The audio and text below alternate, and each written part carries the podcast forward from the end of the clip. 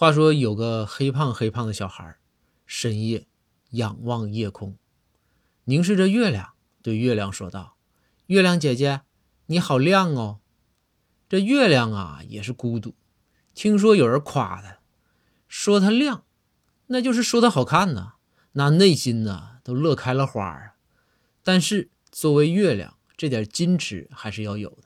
他也不敢露出声，憋得脸通红，肩膀啊直抖。抖着抖着，抖着抖着，一块啊月牙形状的碎片就脱落下来，正好砸小孩的头上。这小孩捡起碎片，疑惑的就问：“月亮姐姐，你这是几个意思呀？”这月亮啊就非常尴尬，赶紧解释安抚，说道：“